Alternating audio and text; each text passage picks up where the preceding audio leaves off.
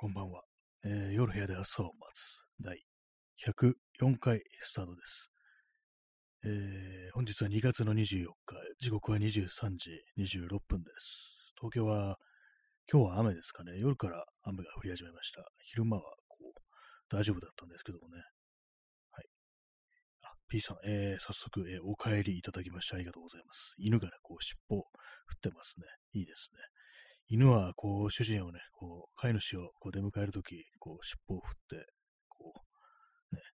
尻尾を振るものですけども、私はたまに YouTube とかで、そういう犬が嬉しがってる動画っていうものを検索して見てるときがありますね。結構喜び方っていうのは犬、それぞれ結構違うものがあったりして、本当になんかね、こう、クンクン、キュンキュン言って、こう、泣く犬もいれば、無言で、でもなんかこう、顔はすごい喜んでるのとか、あとはなんかこう、あれですね、近場にある何か物を口に加えて、なんか尻尾を振りながらぐるぐる回るなんていうね、結構いろんな犬がいるななんていうふうに思ったりしてます。はい。え今、この放送をやってる途中で、なんか急に画面があの、暗転したんで、あれ？と思ったら、あの、ヤフオクのあれが通知が今来てました。あの、ウォッチリストの、もうすぐ終わるぞみたいな。一応なんか、この間、昨日か、いらなくなったこうパソコンのパーツとかを売りに出品してるという話をしたんですけども、あの、どれも売れそうな感じなんで、少しほっとしてるところですね。まあ、それなりの値段でちゃんと売れそうな、ね、こう感じがするというところなんで、一安心というところですね。え今日は、まあ、あの特にあの何のテーマもないんで、雑談という、ね、感じなんですけども、まあ、思ったことをこう言っていこうかなと思います。今日は特にあの語ることもないような感じだったんですけども、まあ、今日という一日で一番なんか盛り上がった瞬間というものについて少し語ろうかなと思います。何かっていうと、あの引き出しの整理をしてる時が一番こう上がりましたね、気分がね。なんかよくわからないんですけども。まあ、結構その引き出しの中はね、めちゃくちゃになってて、何でもかんでも放り込んでおくという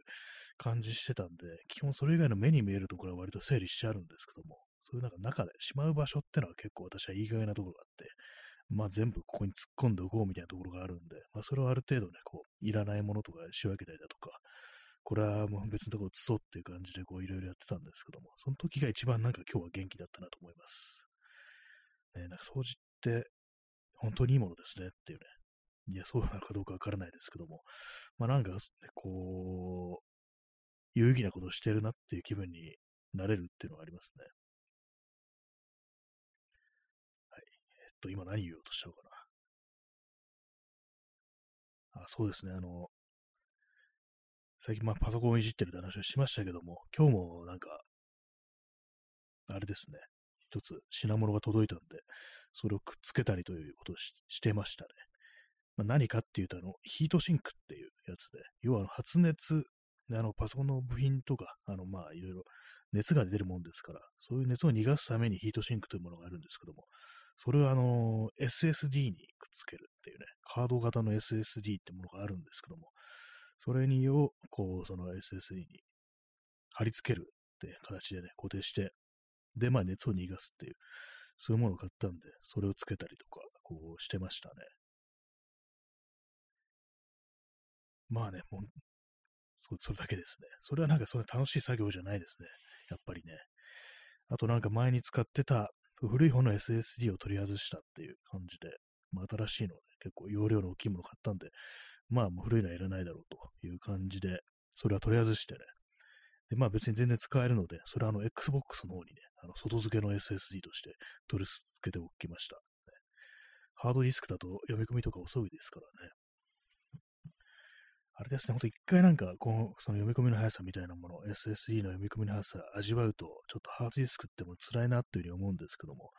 まあでも状況によってはね、こう、用途によってはまだまだハードディスクだっていうことは私は思ってます。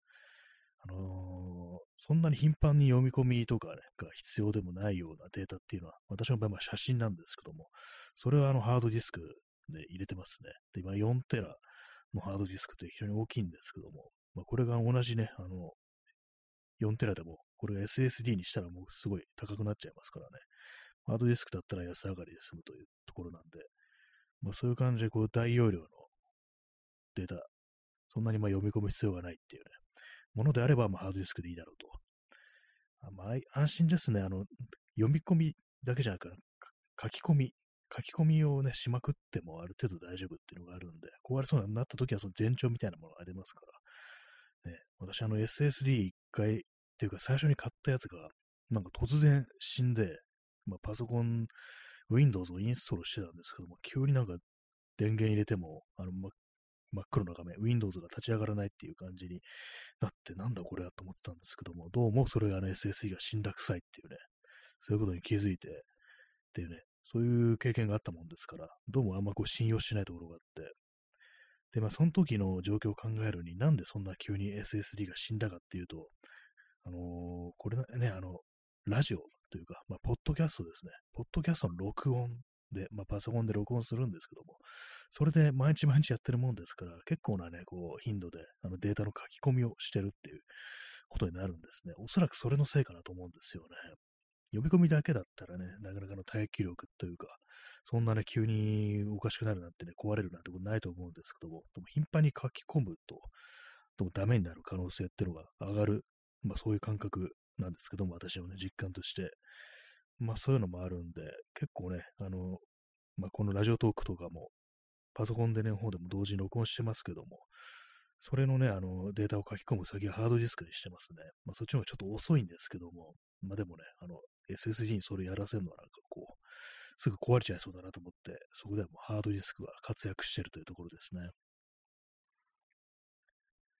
私、あのー、あれですね、iPod、第5世代の iPod 持ってるんですけども、それ未だに現役で使ってて、で、まあこれ iPod クラシック、えー、80ギガか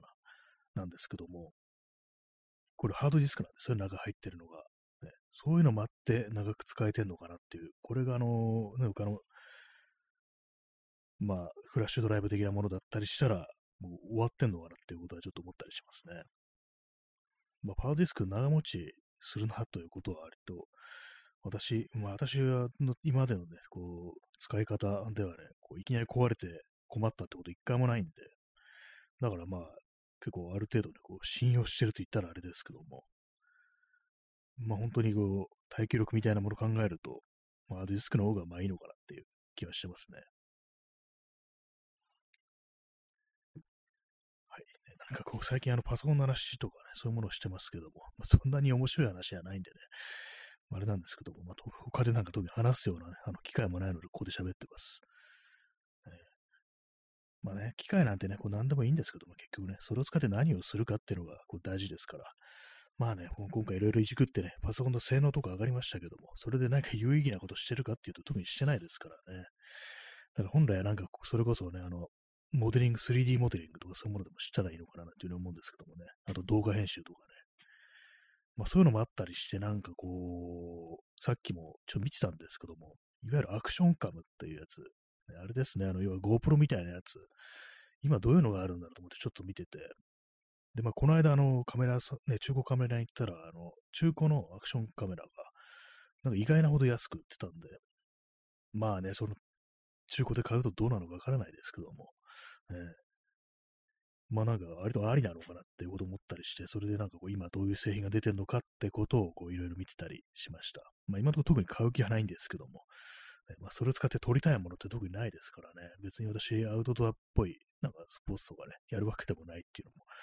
ありますし、まあただなんかちょっとあったらなんか何かしらやってみようっていう気になるのかなってことを思ったんで、まあ遊び、遊び道具っていう感じですよね。まあ、自分がね、そういうものを買ったりしたら何に使うかっていうと、やっぱ思いつくのがね、やっぱあの、自転車乗ってる時に、あの、ね、その乗ってる様をこう映像に撮るっていうね、そのぐらいしかまあないですね。他に何かこう、ね、あねあれですよね、ダイビングとかするわけでもないし、ね、よくあの GoPro とかのね、宣伝とかでは、なんかこう、マリンスポーツとかね、やってる人が多いですよね。あと飛び込んだりする、高いとこからなんかこう、海とかね、なんかそういうのに飛び込んだりするような映像みたいのが、あとスカイダイビングとかね、まあそんなのがあったりしますけども、そんなものをやる予定は一切ないので、本当なんか日常の身の回りで使えるシチュエーションってなると、そのね、自転車に乗って走ってる時ぐらいしか、まあ、ないんですよね。まあ、どうね、そういうのやって面白いのかどうかわかんないですけども、まあ、バイクとかだったらね、結構早いですから、まあそういう、まあ元、ね、元ブログなんていうそういう言葉がありますけども、あの映像に残して、ね、っていう人もいるのかもしれないですけど、私はそんなにあのー、それをやる動機にかけるっていう感じでありますけども、でもなんか持ってみたらちょっと面白いのかなっていうふうに思ってます。まあ多分一番面白いのは多分ドローンだと思うんですよ。ドローンに乗っけてね、なんか上空から写真を撮る、写真じゃないや、映像に残すってことだと思うんですけども、私まあちょっと調べたことないんですけども、あの普通に都内でそのドローン飛ばせる場所なんて多分あんまないですよね。なんか23区とかじゃね、こ多分飛ばせないんじゃないかなと思うんですけども、確かなんか規制ありましたよね。なんか、一応許可取んないといけないみたいな、そういうのがあったと思うんで、まあ、だからね、まあ、あんまなんかその、ね、ドローンとかね、こう、いろいろ量販店とか行くと置いてありますけども、あれはなんか特に手出そうと思ったことはないですね。面白そうではあるんですけども、もっとなんかね、あの、郊外だとかね、こう、地方に住んでたりしたら、ああいうものを、ね、こう、持ってると面白いのかもしれないですけども、まあね、23区ではという感じですね。まあ今、普通にね、こう、写真撮ってるカメラも全然こう映像も撮れるんですけども、まあ、全然使ったことないですね。その動画というものに対するこうセンスというかなんかその感度みたいなのも私は非常に低いのか何なのかわからないですけども、そういう動画機能みたいなものをちゃんと利用したことがないですね。スマートフォンでもね、こう全然こう、あれですよね。使ってないですからね。動画撮ってないですね。えー、P さん、えー、玉川河川敷で飛ばして、テレビ局に取材を受けて、甲高い声フィルターをつけられる。あれですね。まあ、迷惑行為をしてるね、なんかこう、最近なんかドローンでね、こう、勝手に飛ばして、なんか迷惑なことをしてる、で人間が多いみたいな感じでね、まあそういうやつですよね。で、まあその顔にモザイク入って、で、声にもフィルターが入って、いや、この辺飛ばしてもいいと思ったんですけどね、みたいな、なんかそういうね、なんかこう、あれになるっていうことですよね。あれ、高いのと低いの両方ありますよね。低い声のフィルと、ね、低い声ちょっと難しいですね。あの真似するのもね。高い声難しいですけども。ね、まあ、基本的になんか迷惑な人間としてそういうね、テレビに登場するっていうね、感じになりそうですけども。ね、どうなんですかね実際なんだろう本当ね、多分飛ばせないでしょうね。多摩川とかでね、飛ばし、ね、飛ばしてる人見ないですからね、川っぺりとか行って実際なんかそういうことやってる人見るかっていうと、そういえばいないですからね。やっぱもう東京じゃ無理なのかなっていうことをね、思ったりしております。だからまあドローンをね、こう手に入れることはないでしょうというね、そういう感じですね。まあ、アクションカムはまあ、ある、あり得るかもしれない。ただ、あの、自転車に乗ってる時に映すぐらいしかね、こう、ないですね。まあ、そうなんですよね。まあ、それぐらいしかなくて。そう、そういうことをね、考えてたら、なんかこう、私という人間はね、やっぱこう、最新のテクノロジーみたいなものに全然ついていけてないなっていうことを、こう、ね、ふと思ったりしてしまいました。ね、よく考えたらなんかいろんなものがね、こう世の中にありますけども、全然なんかそういうものを使って何かするっていうね、新しい何かをして、使って何かするってことやってないですね。まあ、せいぜいね、あの、AI のね、あのー、画像生成のあれでね、よくわかんない絵をね、こう出力してるっていうね、生成してるっていうね、それぐらいしかないですね。そうですね、他、まあ、3D プリンターとか最近あったらどうなんだろうってことをちょっと考えたりするんですけども、ああいうものもなんかこう全然こう手をね、出してなかったわけですし、ね、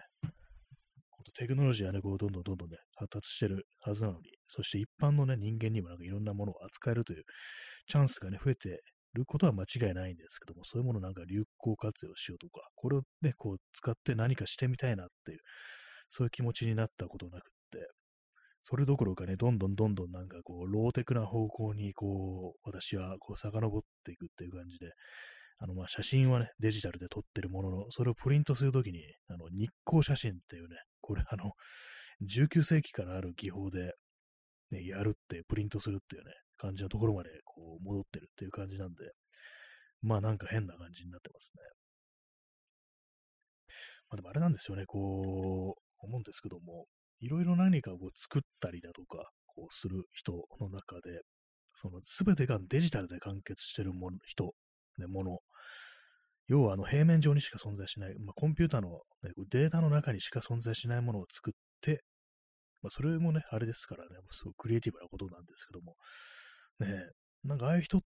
それだけやってる人って結構そのフィジカルがないっていうか、こう実体のないもの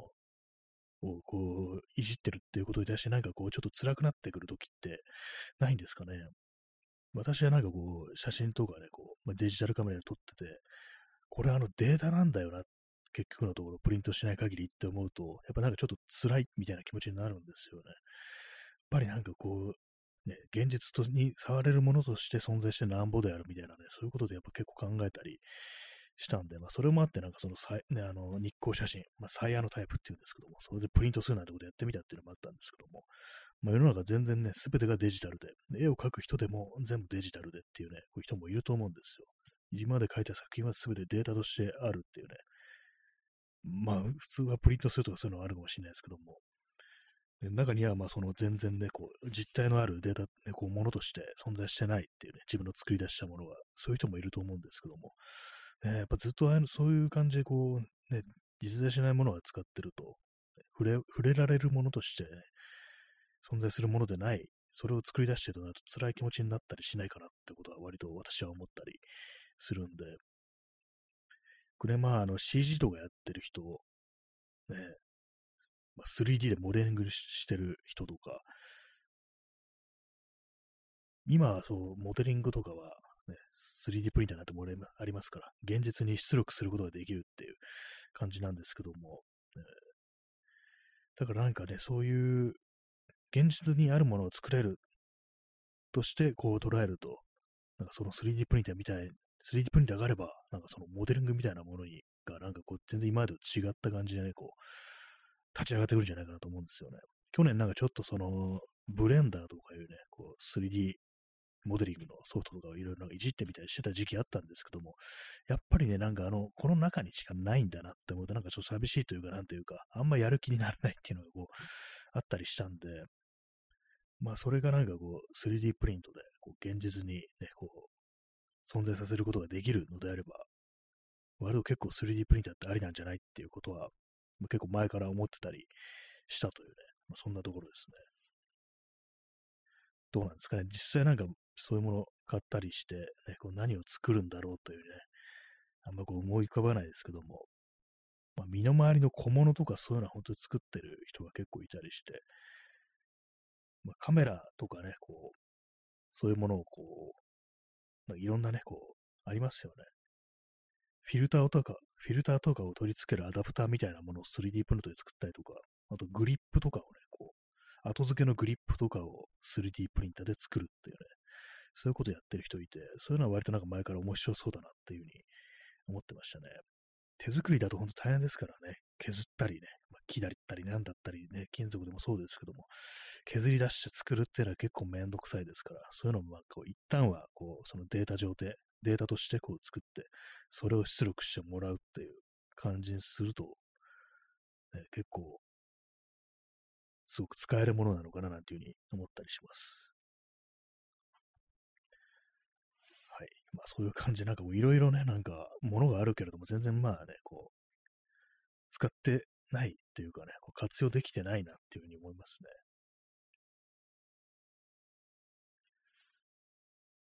まあそんな感じ、たまたまなんかね、こう、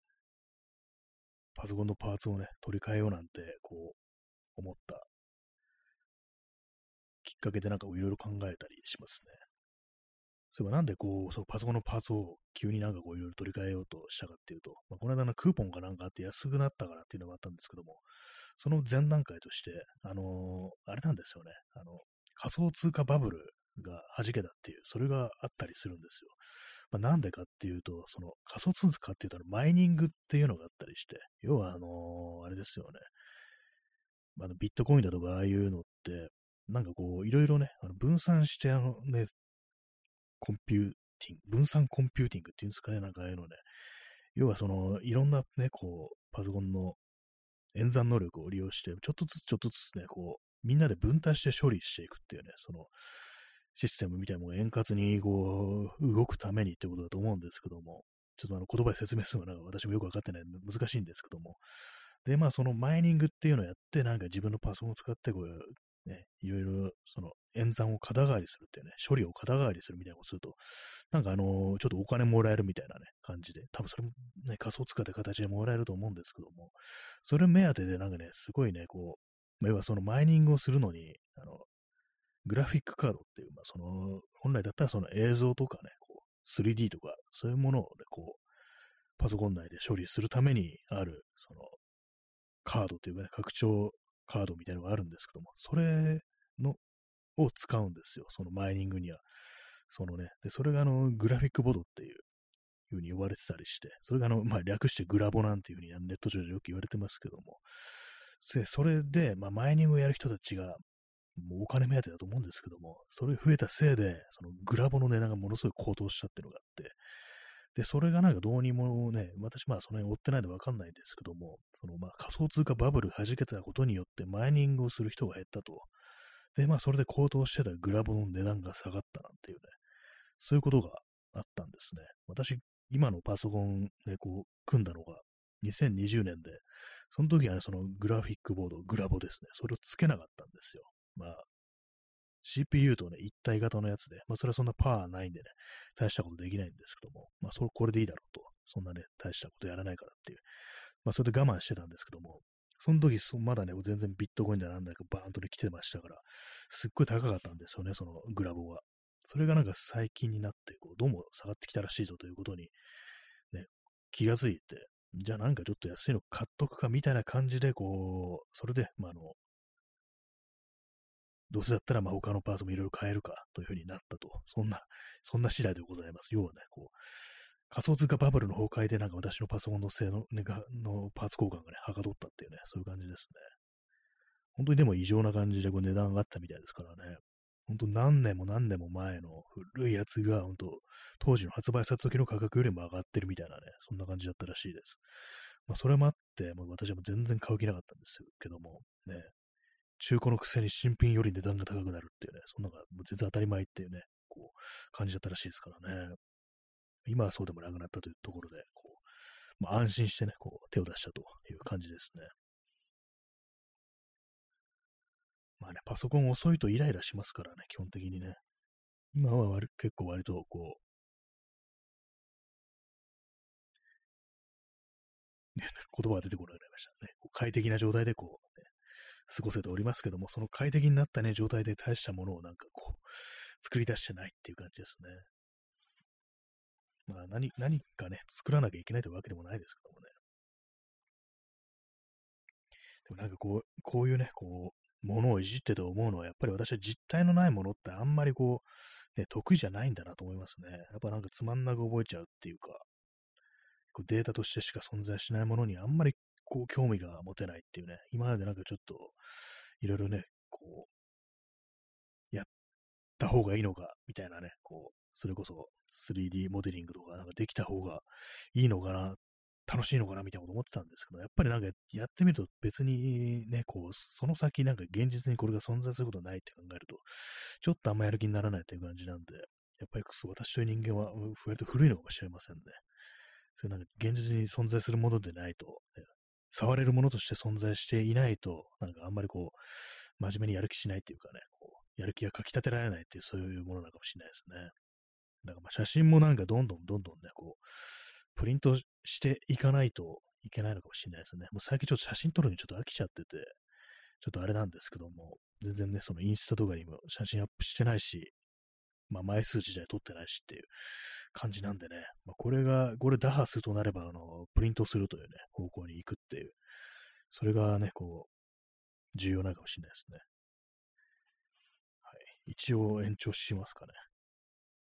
一応っていうなんか消極的な感じですけども。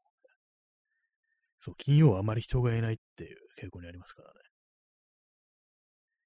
でも昨日とかなんかあれ結構人来てて、この放送も、普段あんまりないんですけどもね。16人とかいう方がいて、でも半分がまあ離脱するという感じで、まあ、初見のね、方がこう多かったのかと思うんですけども、何を思うんですかね、この放送をね、聞ね聞いてく、聞きに来てくれた方はね、わけわからんぞって感じですけどもね。えー、コーヒーを飲み干しました。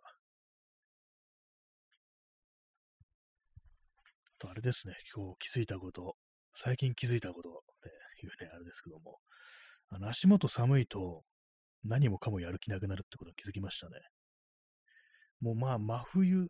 ね、本当の真冬からはね、少し暖かくなった感覚はありますけども、やっぱりなんかこう、部屋でね、こうじっと座ってると足元の方からどんどん冷えていくという感じなんで、で、まあ、ちょっと暖かくなったから、このぐらい我慢だろうというふうにね、まあそう思ってたんですけども、やっぱりね、なんか、あったかい方がいいですね。私今、あの、足をね、こう電気毛布のあれに突っ込んでるんですけども、やっぱりね、こう、暖かい方が何かこう、ちょっと元気が出ます。さっきまではね、こう、割とこう、我慢して、まあ、寒いな、寒いなと思いながらね、こう、過ごしていたんですけども、やっぱり暖かいと、ね、元気になりますね。昔はなんか全然寒いの平気だったんですけどもね、こうなんか年を重ねるにつれて、こうだんだんだんだんと自分のね、こう自分自身が熱を作り出すということがあんまできなくなってるような気がしますね。まあその筋力が落ちてるっていうね、運動不足っていうのもあると思うんですけども、全然筋トレしてませんからね、まあ、そういうのもあったりするのかなと思うんですけども、でもなんか前にね、昔に比べたら本当なんか体の芯の方がなんかどうも冷たい、冷えていくっていう感じが結構ありますね。だからまあなんかトレーニングとかね、それこそ筋トレとかやった方がこういいのかなと思うんですけども、まあね、まだ寒いんで元気がないです。はい。ちょっと座り直します。今日上もなんかすごい厚いジャケットをね、こう着てます。本当の、本当の真冬の時にしか出てこないようなね、ジャケット、中綿のね、分厚いジャケットを着て、さらにあの手袋までしてますね。帽子はかぶってないです。はい。まあ、寒いのはね、結構ごめんだという感じですね。あと最近ちょっとあの竹の長い、あのー、ちょっとね、コートみたいなものを着るときがあるんですけども、昔着てたやつを引っ張り出してまた再び着てるんですけども、これがですね、やっぱね、自転車に乗るとき、あの竹の長い服は着るべきでないというね、そういうことにこう気がつきました。なんでかっていうと、私あの、結構自転車のサドル、ね、ポジションを高くしてあるんで、で、まあ、その、信号待ちとかでね、一旦まあ止まるわけですよ。その時、サドルに曲がったまんまだと、まあ、足がね、こう、つかないので、まあ、一応つくにはつくけど、ほんとつま先立ちになって危ないんで、一旦サドルから降りるんですね。まあ、どう降りるかっていうと、まあ、前の方に降りるんですね。前方の方にね、こう、降りるという感じなんですけども、まあ、その時にね、こうまあ、信号待ちでこう自転車キッと止まって、あのそれでサドルからね、前方の方に降りるまあ、そうするとね、丈の長いね、ジャケットとか着てると、コートみたいな着てると、その、服のね、こう裾部分がサドルに引っかかるんですよ。まあ、お尻の方ですね。それちょうど引っかかってね、危ないんですよね。それでなんか結構ね、まあ、転んだりはしないんですけども、うわって感じでね、こう、カクンってね、なんかこう引っか、引っ掛けられるような感じですから、それがなんかね、こう、あったんで、何度もあるんで、やっぱりこう、自転車乗るときはね、こう、裾の短いものにこう限るというふうにね、今思ってます。あ、それがなんかもっとね、すごく長い、もう完全にね、こう、膝ぐらいまで行くようなものを、ね、こう着てればいいのかもしれないですけれども、自分、微妙に中途半端なところだと、なんか本当にこう、サドルに引っかかって危ないですね。はい。本当なんかどうでもいい話をしてますけども、まあ、そういうことに気づいたという感じですね。なんか自転車に乗るとやっぱあの服が結構制限されますね。左右されてますね。靴も、服も左右されるっていうね、バッグとかもそうですよね、本当にね。トートバッグなんか持てないですからね。必然的に両手が浮くようなね、こうバッグでないといけないね、というのがありますから、まあそういうのもあるんで、結構その自転車になんか私の人生は結構左右されてる、人生っていう、ちょっと言い過ぎですけども、まあなんかこう、持ち物とかね、こう、行動とか、本当なんか自転車に乗るということによって結構制限されてる部分もありつつ、その反面自由になってるところもあるっていうのが、こうあるんですね。まあ、終電気にしなくて済むっていうのがまずありますからね。まあ、私の中ではそのメリットの方が非常に大きいというふうには思ってるんですけども。まあ本当に服にこだわる人だったらね、自転車とか乗らないのかなっていうふうにちょっと思ったりしますね。丈の長いものは履けないし、ね、あんまり太いパンツとか履けないしっていうね、あの、裾をあのチェーンにね、こう、ね、あの、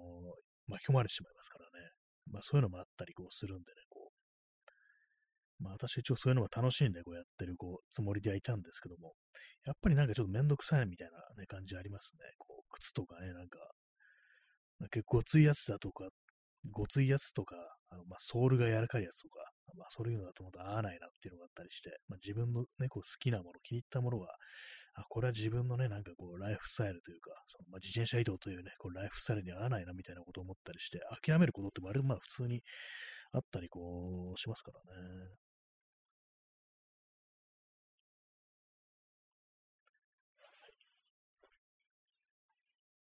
本当はまあもう手袋をね、こうつけるような時期ではないのかもしれないですけども、なんかね、こう、なんかパソコンに向かってね、あのマウスとかね、握って、で、あと、キーボードとか叩いてると、本当なんか指がすっごい冷たくなってくるんですよね。あれはなんか不思議ですよね。はい、手袋の話でした。ね、なんか今何か他の話をしようと思ったんですけども、ちょっと思い出せないですね。まあ、暖かくした方がいいというね、それは間違いないですね。まあ、暑いのも困りますけどもね。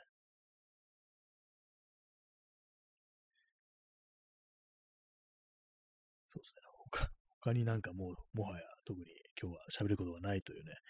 状態なんですけども、ね。もはやこれまでというね、そういう感じを、感覚を持ってこの放送をね、こうやっておりますけども。雑談、雑談って結構ね、難しいですよね。本当になんかあの、この放送だとね、ある程度まあ、喋ってるわけですから、喋ってるっていうか、話し言葉なわけですから、結構ごまかし聞くんですけども、ツイッターとかでなんか本当に書くことないなっていうね、感じになっちゃいましたね。まあそういうふうにこう思ってる人結構多いと思うんですよ。まあ人減ってますからね、本当にね。全然昔はたくさんの人がこうね、いろんなことを話してたはずだったのに、今じゃもうっていうね、こう感じですよね。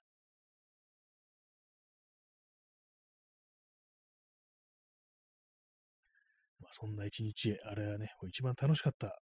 気分が上がったのは、あれですね。引き出しの整理だったということですね。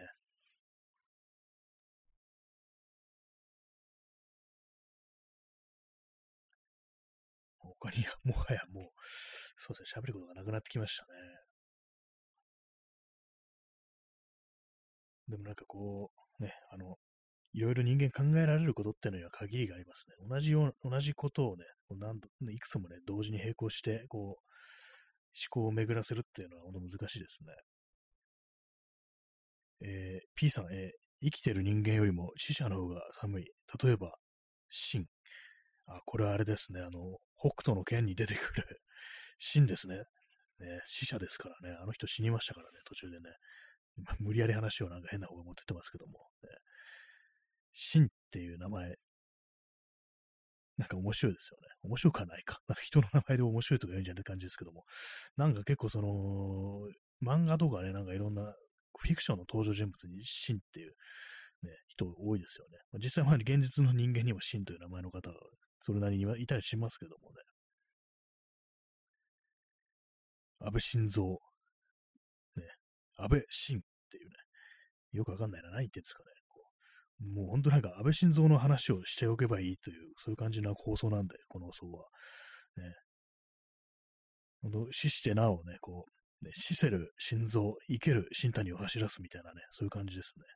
私も新谷ですから、あのね、心臓、ね、心臓とね、心というところではね、共通してるんですよ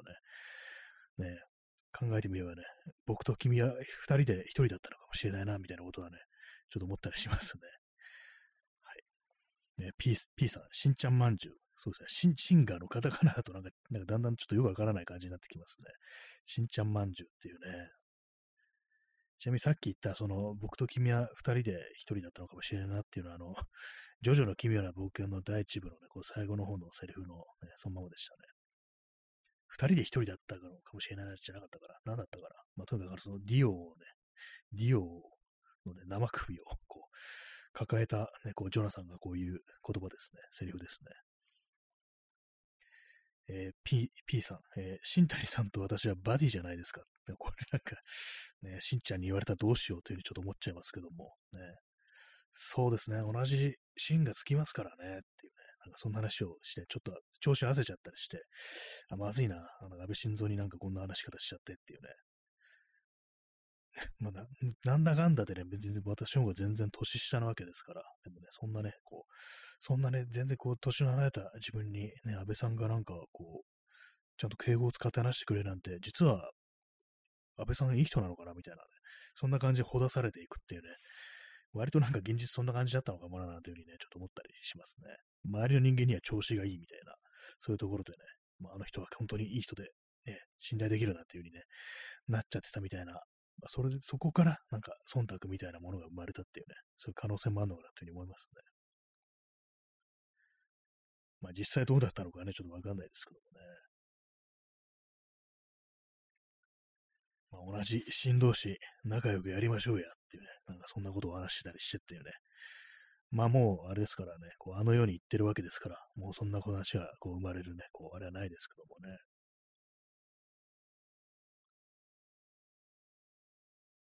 真という名前、ね、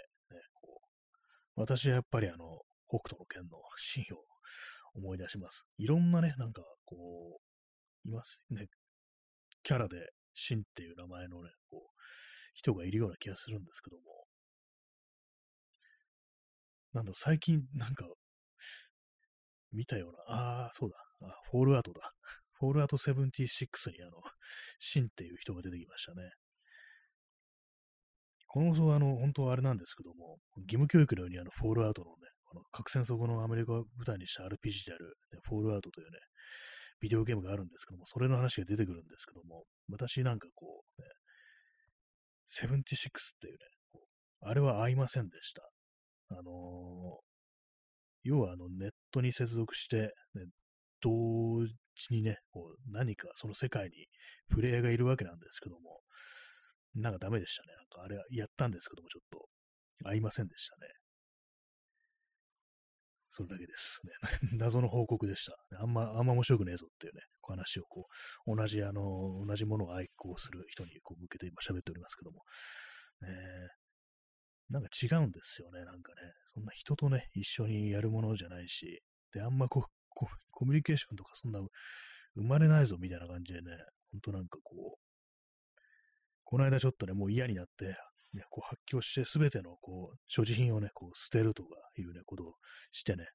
それでも裸一貫になってやめましたからね、もうアンインストールしました。もう、ね、はい。そういう話でした。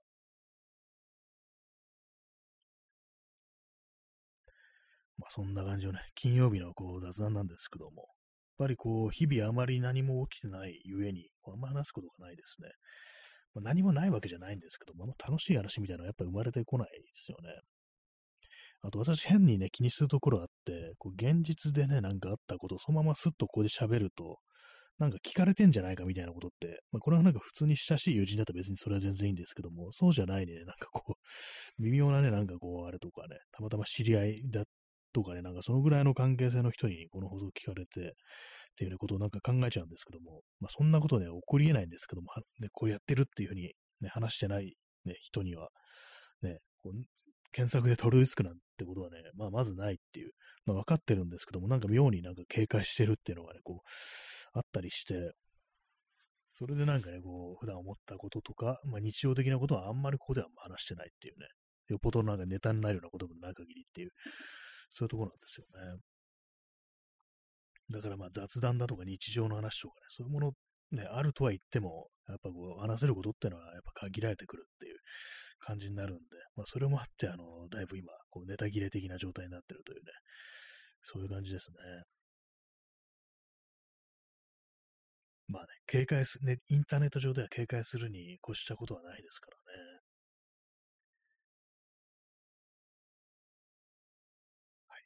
そんな、こう、感じです。まあ今日一日は本当なんか引き出しの整理しか面白いことがなかったっていうね、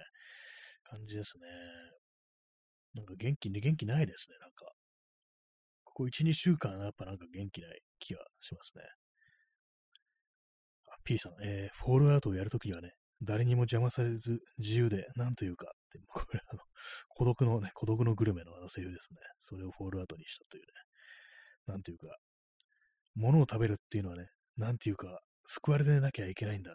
誰にも邪魔されず、一人で、静かで、豊かで。何を言ってやがるってね、その、その肩をね、ドンってね、こう、押されてね、その店の親父にアームロックをかけるというね、非常にまあバイオレンスな展開になるわけですけども、ね、そうなんですよね。誰にも邪魔されず、自由でなんというかっていうね、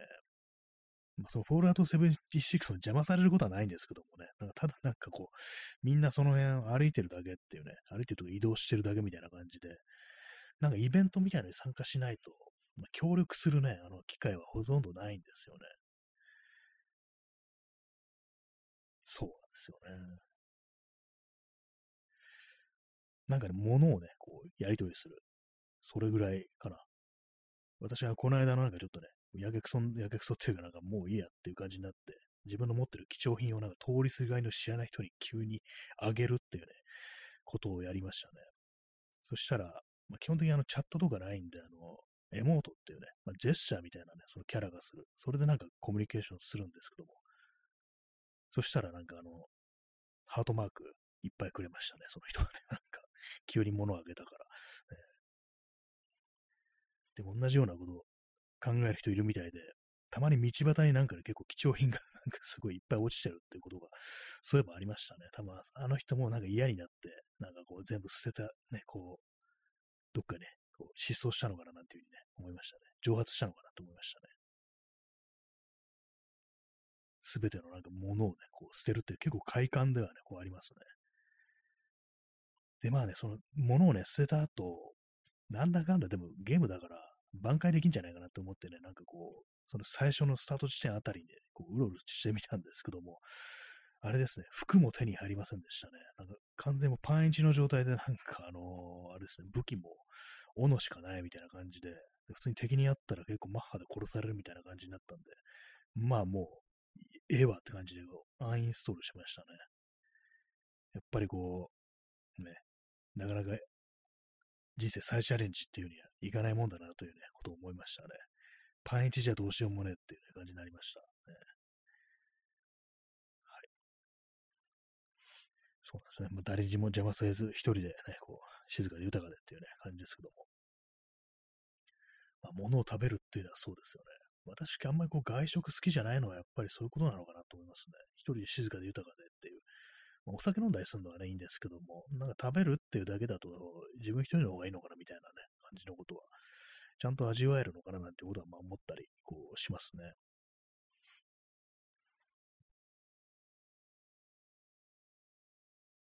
い。今、あの、片手でね、あの鉛筆削りをもてあそんでおります。引き出しの中を整理したら結構鉛筆が出てきたりして、色鉛筆がね、こういっぱいあったんですよね。これ使わないんだよなって感じで、ね、色鉛筆使い切るっていうことめったにないですからね。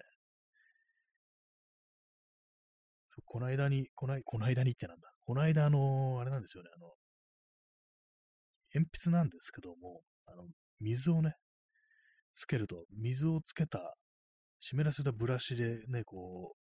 う、なぞると、まあ、水彩絵の具になるみたいな、そういうのがあるんですけども、それを買ったんですけども、ね、こう家のね、家に帰ってきてクローゼットの中見たら、あの、すでに持ってたっていうね、まあ、そういうことが起こりましたね。この話前もしたような気がするんですけども、結構ね、なんか気をつけないとそういうものって、文具の類、画材の類って結構ね、あの、普通に大昔に買ったものとか、そのまま残ったりするんでね、こう、ね、これも、これ持ってないかどうかちゃんと事前に確認して買わないといけないなって思いましたね。まあ、その、ね、水彩色鉛筆も全然こう有効活用してないんですけども、多分2回ぐらいね、なんかそれ絵描いてみて、まあ大体分かったって感じでやめたというね、そういう感じでしたね。はい、えー、時刻は0時10分ですね。2月の25日ですね。2月がもうすぐ終わっちゃいますね。28日までですからね。火曜日までで、ね、2月が終わりっていうね。なんかの間違いじゃないのと思いますけどもね。2月31日まで作れよっていうね、思いますけどもね。あの、できたら2月以内にジン作るみたいなこと言いましたけども、どうも私の中から文章というものが湧き上がってくる気配がないっていうね、そんな感じになってます。最近本読んでないですからね。なんかそういうなんか文章の状態ではないっていう、そういうことなのかもしれないです。まあでも、できたらっていう感じでね、撤回はしませんけども、まあ、今の状態ではなんかまあこう、文章を書くというようなね、精神状態ではないっていう感じですね。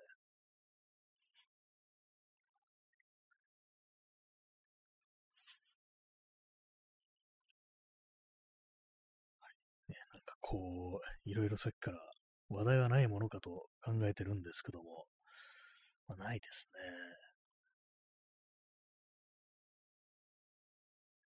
ありませんね。結構私、あの、物をね、見て、そういえばこれって買ったのは何年の何月とかそのぐらいだったなみたいなこと結構思ったりするんですけども、結構そういう時間とそのものっていうものを関連づけて考えるっていうか、あ、これを買った時は、あの何年ぐらいで、あの時はああだったな、みたいなことを結構ね、私は考えたり、こうするんですよね。まあ、なん、自分でもなんでなのかわからないですけども、その時間と、それのね、こう、ものの、ものと、ね、時間のなんか関係も何もね、普通に時間は流れてるもんですから、当たり前にね、古びていくんですけども、なんかそういうところを妙に考えがちなところはありますね。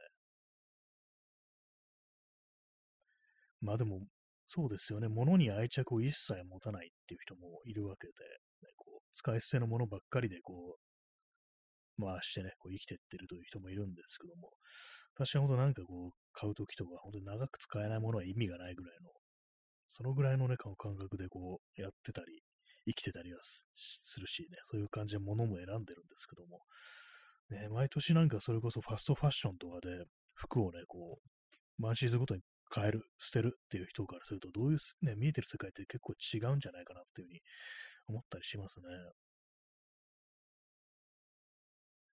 どうなんですかね。実際、まあ、ど、どれぐらいいるんですかね。なんだかんだファストファッション、ファストファッションと言っても、そこまでね、こう短期間で、ねこう使い捨てるっていうことをやってる人いないんじゃないかなと思いますからね。冬が来るたびにアウターを買い替えてる人って本当にいるのかなみたいなことをね、私は思うんですけども、実際どうなんでしょうか。私も全然ね、こう、ね、冗談じゃないっていう1年来ただけで終わりなんてね、そんなことがあってたまるかっていうね、ふうに思うんですけども。ね、でも結構その、一生ものっていうね、言葉あったりして、結構その服にこだわるだとかいう人がね、なんか、これは一生ものだからみたいなね、感じでね、だから、ある程度お金ね、こう出しても、全然お得なんだよってね、こと、そういうことを割と言われがち、ね、感じありますけども、ね、実際本当に一生着れるかどうかっていうのはね、わからないですからね。その、もの自体が持ってもね、自分の体型が変わってしまっては着れないという、ね、感じになりますからね。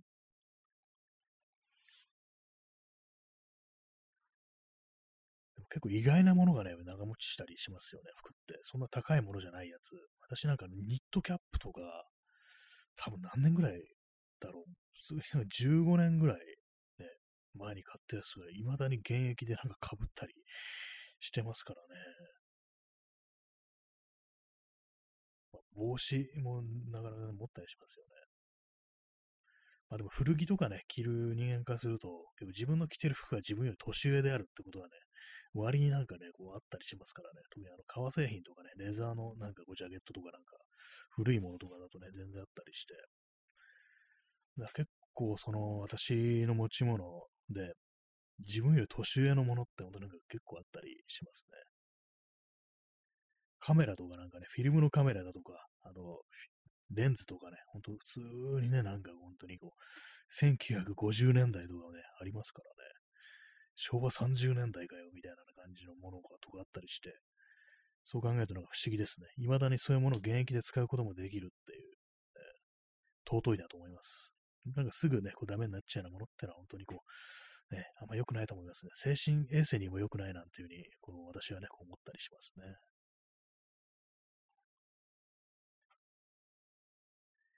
まあ大事に、物を大事にするってのは悪くないですよね。まあ、そ、私の手持ちのもので本当に一番古いっていうのは、その、あれですね、フィルムカメラかなっていうね、こう、マミヤ6っていうね、こう大昔の蛇腹のね、こうカメラがあって、まあ、それ最近そのレンズだけを使って、こうデジタルカメラで使えるように改造するなんてことやったんですけども、それはですね、確か1957年、多分ね、外観の特徴から見ると、あのー、あれですね、初期型っぽいんで、おそらくまあ1957年生まれだろう、これはみたいな感じに私は思ってるんですけども、そう身の回りにあるもので一番古いものっつったら、まあ、それかなという感じですね。あと、まあ、ギターもまあまあ古そうだなっていう、多分まあ70年代だろうみたいな、ね、のがありますね。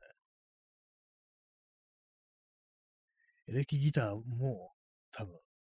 80年代っていうような、まあそういうような見た目のものを持ったりするんで、さすがに戦前のものっていうのはなないですね、多分ね。あるとすれば、ね、よっぽどの、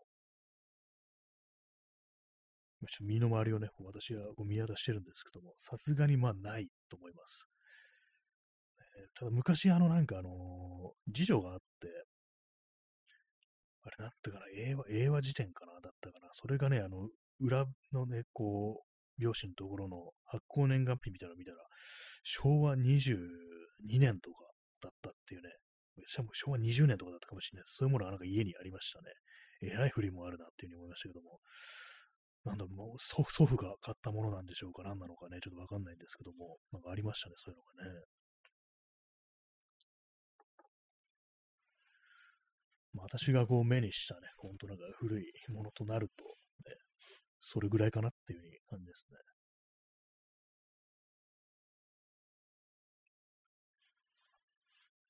まあ、自分のそう手持ちの、まあ、身につけるもので一番古いっていうのは、こう、服ですね。服。今ね、なんかこう、いろいろこう、考えて話、考え、探り探りこうね、考えて話してるんですけども、なんかちょっとあの、止まっちゃいますね、本当にね。皆様の持ってるもので一番古いものっていうのは何でしょうか？あんまそういうのを意識することないかな。私は結構ね、なんかこう、中古のものだとかね、それこそカメラだとかそういうもの買ったりすると、これは何年ぐらいに作られたもんだろうっていうね、レンズとかなんか本当に古いですからね、型みたいなものをね、調べたりしますね。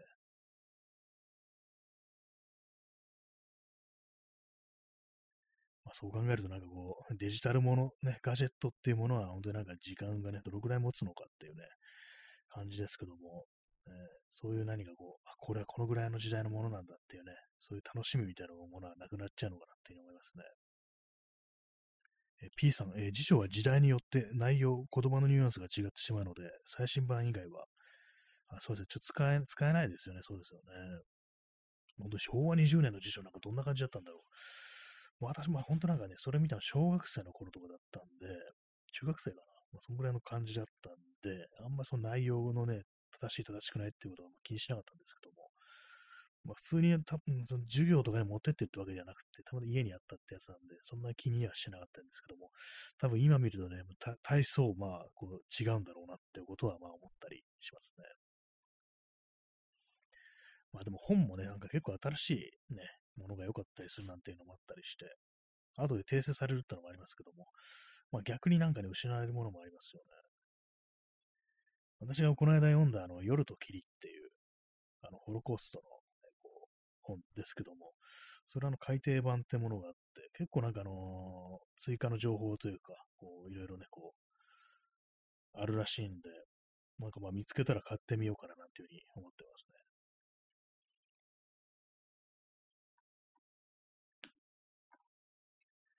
本当なんかいつも思うんですけども、ね、あの、フォールアウトシーズン、あれはあの基本的にね、あの、核戦争が200年経ってるっていうね、まあ、そういう世界なんですけども、なんかね、あの、その戦前からね、あの、戦前のね、データが入ってるコンピューターとかがね、普通にあるんですけども、あの世界どうなってんだって思いますね。200年だぞっていうね、20年だったらまあともかく200年経って、普通になんかまだ、ね、その記憶ね、媒体が生きてるっていうね、ある意味なんかすごいなというふうに思いますね。なんか食べ物もなんかね、缶詰とかあるんですけども、これ200年経ってんのかっていうね、もしかしたらまあ新しく製造されてるのかもしれないですけども、その辺ちょっと結構気になってますね。これ200年前の食べ物みたいな、ね、感じでね。あとなんか、たまになんか200年生きてる人とかいますからね。なんか、まあ異様な世界ですよね、本当にね。まあ200年持つコンピューターってなんかなかなかでも夢のある話ですね。本当今のね、こう、現実の世界のね、そういうような、ね、コンピューターなんてものはどんだけ残るのってこうやっていうね、そういうデータみたいなものが思いますよね。もう石板しかないっていうふうにね、私はいつも思ってますけども、えー、究極はまあ石板っていうのがありますからね。紙でもちょっとね、怪しいですからね。本当我々はなんかその、記憶とかね、記録というものを残せない生物になっていくんじゃないかみたいなことを、ちょっとね、思ったりしますね。まあ、遠いね、未来においてね、なんかどうもこの時代のデータが全然残ってないのなんでだろうというね、思ったら、その、その時あのね、コンピューターだったっていうね、こう、そういう感じになったりするんじゃないかなってことがたまになんか思ったりするし、実際そんな設定のなんか SF とかもあるっていう話を聞いたことがあるような気がしますね。はい、えー、時刻は0時22分ですね。こう話すことがないという状態で結構ね、乗り乗り切ってまいりました。この56分まで。あと4分ぐらい、あと頑張りたいと思います。ね、そんなこと言って無理やりやるのもちょっとおかしいんですけども、まあね、なんかこう、古いものって、本当にいいです。いいですね。適当なこと言ってんだって感じですけども。ね、まあでも物は大事にしたいっていうふうに思います。長く使いたいです、本当に。ね、ほいほいなんか買い替えるとかね、捨てるっていう人の気持ちっていうのは、いまいちこう想像できないところがあって、実際まあね、やってみたらね、わかるんですかね。やる気もない ですけども。ね、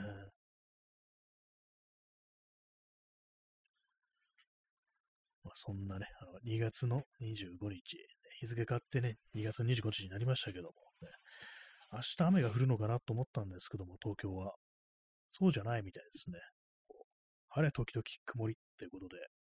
これはあの外出チャンスだなというふうに思うんですけども、まあね、どこにもなんかこう、具体的にね、出かけたいところがないという感じでね、最近は写真とかあんま撮ってないもんですから、こうそういうどっか行って何かを撮ろうというね、気持ちが薄れてますね。先週、あの、荒川まで行ったんですけども、それはあの、普通に写真撮りに行こうっていう感じで行ったんですけども、なんかね、その時全然やる気にならなくって、目で目の前の風景とかにも全然こう気持ちが入らなくって、なんかね、こう、悲しくなってしまいましたね。もうなんか自分は完全にもうやる気をというか、こう、熱意みたいなものを失ってしまったのかななんてことをちょっと思ったりして。えー、まあでも基本的に行くとこね、こう、大体そんな変わってないわけですから、東京都内ね、23区、23区じゃないとこ行きますけども、基本的にはまあなんかこう、そんなに、変化に、変化のないところですからね、そういうのもあって飽きちゃったりしてるのかもしれないですね。いきなりなんかね、こう、エベレストとかね、こう行ったらね、写真とか撮りたくなるのかもしれないですね。はい。私の持ってるカメラとか、それ、そんなあの冬山とか登ったら多分動かないと思います、寒くて。あバッテリーのものはね、寒さに弱いですからね。まあなんか最近何かこう、ね、何をすればいいのかちょっとわからなくなっているというね、そんな感じになっております。いろんなことに対する興味を失ってるというか、あんまこう、その、心がね、動いてないというね、感じが結構この数週間ありますね。まあ元気になりたいところではこうありますけども、なんかこう、ぼんやりとね、こう、虚無に、虚無感に満ちた感じでね、こう、なんかぼんやりとしてますね、なんかね。え P さん、エベレストに行って猫を虐待する登山家。まあ、某アルピニストですね。やばいですよね。猫殺しっていうね、普通にね、危に行かれてんなと思うんですけどもね、何なんでしょうか、あの人、本当にね。某、某野口なんとかっていう人ね、本当に。本当なんか嫌ですね、あの話ね。えー、そんなわけで、えー、本日のね、2月25日、4日、日付変わって2月25日の放送をお送りしてまいりました。あんまこう話題がない中ね、結構、無理やり1時間話すなんてことをしてしてしまったのでね、結構まあ、あんま中身なかったかななかったかなと思うんですけども、まあ、そんな感じで私はあまり話すことがないという状態の毎日を最近送ってるというね、そんな話でした。ね、でまだこ、ね、パソコンいじってるっていう感じですね。そんなわけで本日も皆様、えー、ご清聴ありがとうございました。えー、それでは、さようなら。おやすみなさい。